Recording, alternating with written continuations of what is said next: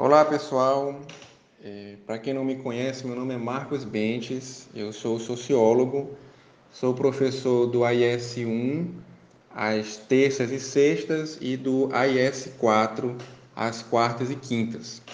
Eu estou enviando esse áudio aqui para poder contribuir com a nossa próxima atividade lá na Casa Vida, onde nós vamos travar contato com pessoas que estão aguardando é, diagnósticos ou que já foram diagnosticadas e estão passando por tratamento. São pessoas que se deslocam para Fortaleza e ficam alojadas na Casa Vida, em geral, de segunda a sexta-feira. É, eu redigi um texto para que a gente possa entender melhor algumas técnicas de entrevista qualitativa. O objetivo, é, ao final, é que vocês possam adquirir algumas qualidades, né, algumas técnicas da chamada entrevista qualitativa e, ao mesmo tempo, identificar algumas categorias que podem ser muito importantes nesse nosso, nessa próxima etapa de trabalho que nós vamos realizar. Então, com esse objetivo, eu, eu redigi esse texto e estou enviando também esse áudio para que a gente possa aprofundar melhor alguns elementos.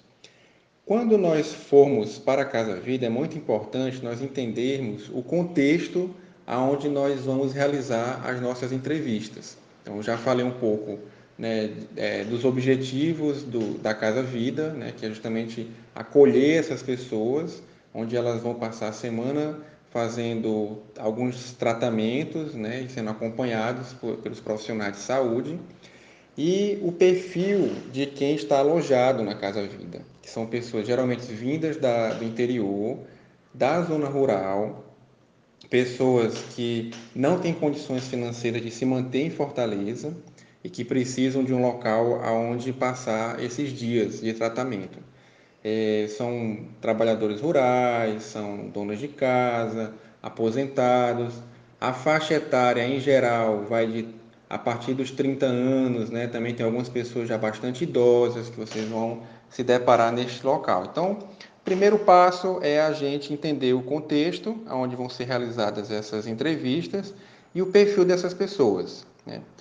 É, um segundo passo, que é muito importante nessa trajetória das entrevistas é que a gente ganhe a confiança dessas pessoas. Né? Então, nós vamos estar lidando com pessoas estranhas a nós e nós vamos ser pessoas estranhas a eles. Então, é, vamos solicitar que eles abram as suas vidas, falem sobre o seu processo de, de, de adoecimento, processo de sofrimento. Muitas pessoas vão ter vínculos familiares rompidos por conta desse processo. Então, é, há naturalmente uma atitude de desconfiança quando você vai falar com uma pessoa que você não conhece falar sobre a sua vida. Então, o, o, o que acontece muitas vezes é que as pessoas elas criam fachadas, né? fachadas que protegem é, é essas, essas, esses entrevistados é, de um possível julgamento. Né? Então, eles vão olhar para vocês como estudantes universitários e vão ficar desconfiados. Será que ele vai julgar o que eu vou falar? Será que isso vai sair daqui para um outro espaço, né? que eu possa ser exposto? Então, é muito importante nesse momento deixar a pessoa bastante segura, deixar a pessoa é, bastante esclarecida sobre os objetivos daquele momento, daquela entrevista, daquela fala que ela vai fazer ali com vocês. Então, Primeiro, deixar clara a questão do sigilo, né, de que nada do que ela falar ali vai sair, a não ser para o trabalho interno de vocês. Que aquela pessoa também, é, a, a história de vida dela, a fala que ela vai fazer ali, que o conhecimento que ela adquiriu naquele, naquele período né, que ela está passando é muito importante. Né? Então, assim, valorizar a fala da pessoa, dizer que aquilo ali vai ajudar no, futuros médicos e médicas a entender melhor o quadro de adoecimento daquelas pessoas, a realidade humana de cada um.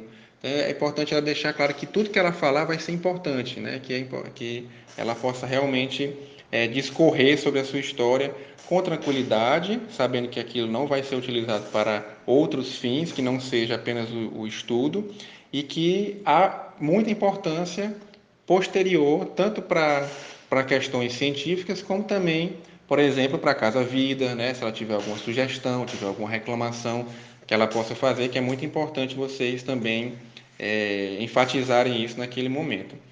E um outro elemento também que pode deixar a pessoa mais tranquila para falar é a escolha do local. Então, escolher bem o local onde vai ser feita a entrevista.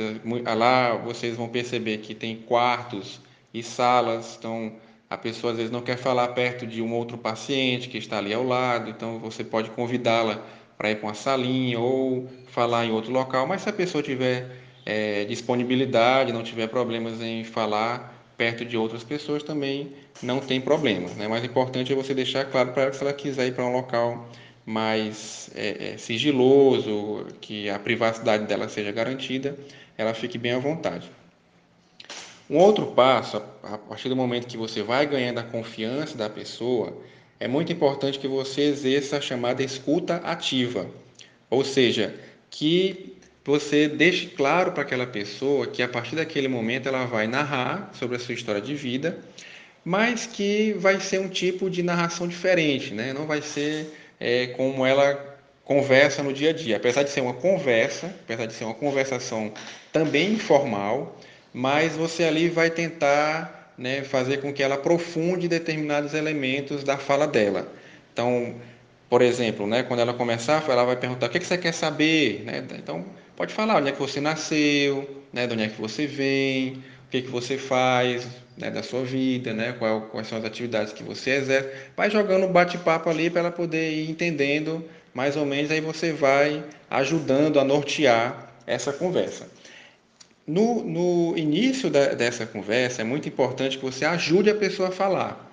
Por mais que ela esteja à vontade, muitas vezes a pessoa trava, não sabe muito bem o que falar, fica em dúvida. Né? Então, é, existem algumas técnicas da conversação qualitativa que você pode lançar mão naquele momento, né? que a gente é, chama de os três pilares da conversação qualitativa, seria o silêncio, os continuadores e a técnica do eco.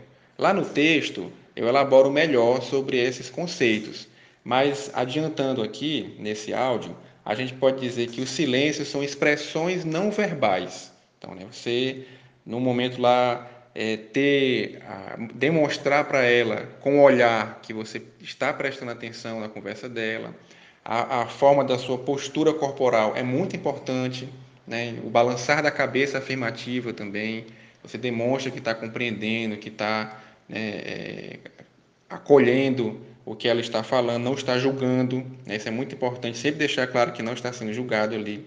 Um outro, um outro elemento são os continuadores. Continuadores são algumas expressões que você pode utilizar para demonstrar essa, essa aderência ao discurso da pessoa. Pode ser o, é, ela termina de falar uma frase, fica um pouco assim, entendo, sim, é, é, fala um pouco mais sobre isso, ou então, aham, né, que você está ali entendendo, está compreendendo e a pessoa se sente incentivada a continuar a falar. E o terceiro elemento é o eco, né, que o pessoal chama de técnica do eco. Técnica do eco é uma repetição de alguma palavra. Né? Então a pessoa ela começa a falar e termina assim, ah, isso aqui é muito importante para a minha vida. Isso, ah, sua vida, né? Pode falar um pouco mais assim, a importância para a sua vida disso aí? Então você vai, repete a palavra, puxa mais uma frase de incentivo né, e ajuda ela a continuar. O mais importante, pessoal, é a gente deixar claro para a pessoa que nós estamos ali aceitando o que ela está falando, né? que nós estamos acolhendo o que ela está falando e não julgando, né? sempre compreendendo, aceitando, por mais que você internamente discorde ou tenha algum tipo de juízo de valor. Mas aí você guarda para você nesse momento e não externa isso para a pessoa. Você sempre procura fazer com que ela explique melhor o que ela está desenvolvendo ali. Evitar, por exemplo, algumas expressões como porquê. Por que, que você fez isso? É porque isso, o porquê, vai trazer uma demanda de justificativa, como se a pessoa tivesse errado em ter feito o que ela fez, entendeu? Então é muito importante vocês substituírem o porquê pelo como. É, como é que foi isso? Pode falar um pouco melhor para a gente entender? Né? Como é que você é, está lidando com essa situação ou com algum rompimento matrimonial, como foi para você, entendeu? É, é, sempre deixando claro que você está aceitando, está acolhendo o que a pessoa está falando. E aí, no decorrer da fala, no decorrer da narração, podem surgir alguns desequilíbrios emocionais. Então, a pessoa está ali em um processo de sofrimento, está ali passando por um processo de adoecimento, muitas situações da vida dela estão sendo ressignificadas, né? estão, vamos dizer assim, fora do lugar, fora do lugar comum, e podem surgir choros, podem surgir acesso de raiva. E aí o que fazer nesse momento? É muito importante que você demonstre solidariedade ao sentimento que ela está ali expressando. Então a pessoa começa a chorar. Se você quiser é, chegar mais perto, né, encoste no ombro dela, mostra que você está solidário, pergunta se ela quer um copo d'água. E se for o caso, você pode encerrar a entrevista. Né? Você pode dar um intervalo para que a pessoa se acalme, para que a pessoa né, possa voltar a, a continuar a sua narração. O mais importante é deixar claro para a pessoa que nós não estamos ali para arrancar informações dela a qualquer custo. Não é esse o nosso objetivo. Nós estamos lá solicitando a ela para que ela contribua para o nosso conhecimento sobre o quadro dela naquele momento. Então, é, se for o caso de interromper, de dar um intervalo, né? É, é, você deixar isso bem claro para a pessoa. Isso, olha, não tem problema. Se você quiser respirar um pouco, tomar uma água, tomar um ar. Se você quiser voltar depois, a gente, você volta, a gente conversa, entendeu? Então, pode acontecer casos como esse. Mas também pode acontecer da pessoa, por exemplo, chorar e não ser necessário a interrupção. Ela, ela volta, ela respira. Acontece. É, são narrações que é, mobilizam muitos sentimentos. Né? Então, é, é normal que isso aconteça. Nessa mobilização de sentimentos, nessa ênfase que as pessoas dão a determinadas passagens das suas vidas, é que vocês vão identificar as categorias, as categorias qualitativas da narração. Então, por exemplo, ela traz muita, muita ênfase na relação dela com a família, e aí é importante você solicitar que ela aprofunde um pouco mais como é que é essa relação dela da família com o adoecimento. Né? Então, são sentimentos subjetivos, são expressões, emoções, necessidades que trazem uma riqueza de significados. Né?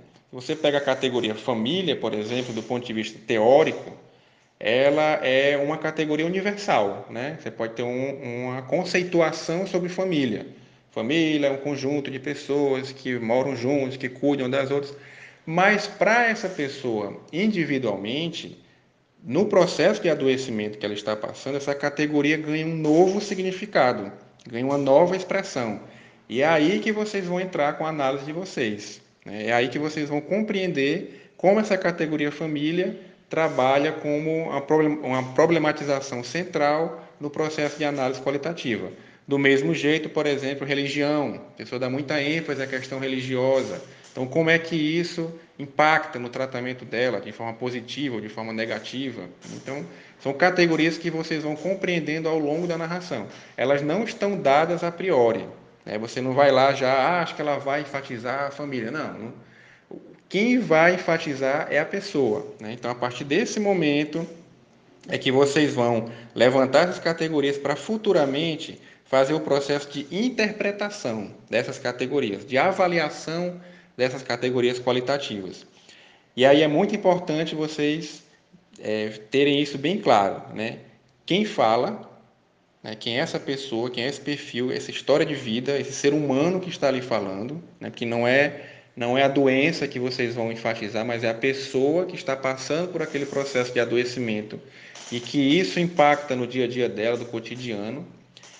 Onde ela fala, né? Então, assim, o contexto em que ela está ali é, narrando aquela história e o momento da vida dela, né? Quando ela fala, em que nessa trajetória de vida dela, em que ela vai olhar para trás, vai olhar para o passado dela, vai é, por exemplo, ela vai olhar para ela como mulher, como esposa, como mãe, e que agora é uma mulher, uma esposa e uma mãe que está passando por um processo de adoecimento crônico e que isso impacta o dia a dia dela, impacta ela como mulher, impacta ela como esposa, impacta ela como mãe. Então, é esse, esse momento da vida dela que ela olha para o passado, olha para o presente, em que ela está ressignificando esse papel dela e vai olhar para o futuro. Ou seja, ela vai apresentar para vocês categorias, vai apresentar para vocês perspectivas né, de como ela vai retornar para esse, esse papel que ela tinha antes, que muitas vezes vai ser desfeito né, por um novo papel, ou que vai ser um papel ressignificado. Então, vocês percebem a riqueza que tem nessas narrações? Nós vamos fazer uma entrevista com essas pessoas e muitas categorias podem surgir, muita é, é, é aprofundamento, muita análise pode ser feita a partir de uma narração aí, né, de uma hora, uma hora e meia, duas horas, se for o caso, que vocês vão estar com essas pessoas conversando com elas. Então, gente, esse aqui foi um áudio para contribuir para o entendimento dessa atividade que a gente vai realizar na Casa Vida. Serve também para outras atividades que vocês possam ter, tanto no AIS como em outras estratégias. E aí eu aconselho fortemente que vocês possam aprofundar alguns pontos que a gente é, debateu aqui neste áudio a partir do texto que está postado lá no Unifor Online, que tem o título Ouvir, Falar, Refletir, Técnicas de Entrevista e Análise de Dados Qualitativos, que está na parte do professor Marcos Bentes, está disponibilizado lá na turma 10, então é muito importante que vocês possam ler antes de ir a campo, né? Além de outros textos também que a gente está postando para contribuir aí com essa atividade. Então, gente, bons estudos e boa atividade, boa entrevista e confie em vocês mesmos. Isso aqui foi apenas um, um, algumas das técnicas né, da, da entrevista qualitativa, mas é muito importante que vocês também possam inserir a criatividade de vocês, possam inserir também a, a, a, um pouco de cada um de vocês como pessoa naquele momento, que a entrevista é muito isso também. É um despertar né, de uma fala, de sentimentos, em que você também se envolve nesse processo e a, tanto ajuda a pessoa a refletir, como você também pode refletir enquanto ser humano e enquanto profissional de saúde e informação. Então, um abraço para todo mundo e até a próxima.